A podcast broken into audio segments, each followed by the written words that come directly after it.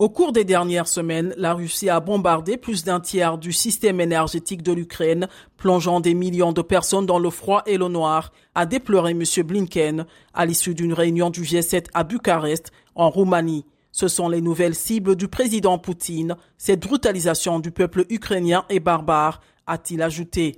Neuf personnes sont mortes mardi en Ukraine dans des incendies domestiques causés par des bougies, générateurs et appareils à gaz que les Ukrainiens installent chez eux du fait des coupures d'électricité, ont indiqué mercredi les secours ukrainiens. Mercredi, lors d'une réunion avec ses homologues du G7, le chef de la diplomatie ukrainienne, Dmytro Kuleba, a évoqué la nécessité de restaurer rapidement les infrastructures énergétiques civiles du pays.